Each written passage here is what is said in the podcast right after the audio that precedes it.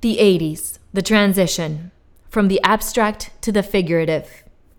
In the 80s, Jose Quessada decides to definitely settle in Paris, an idea he had been entertaining since the 70s. He rents a small apartment close to the Place de la Contrescarpe, together with his wife Alma, with whom he spent long periods dedicating his time to painting in different ateliers, such as the one belonging to Juan Soriano, who was his friend and colleague and who had been living for a long time in this beautiful city. At this time, he realized two of his most successful exhibitions in two of the most famous art galleries of the city.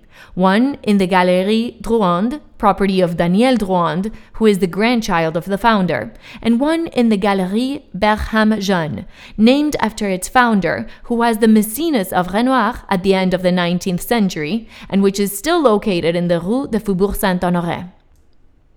It is also in this period that Jose varies his style little by little, going from the figurative abstract to the figurative.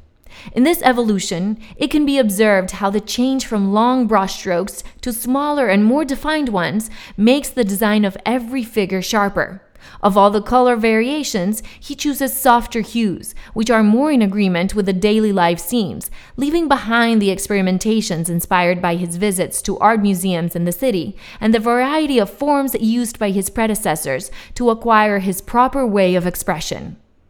This is how Jose obtains at the end of the decade a style of his own, which he will use from the 90s on.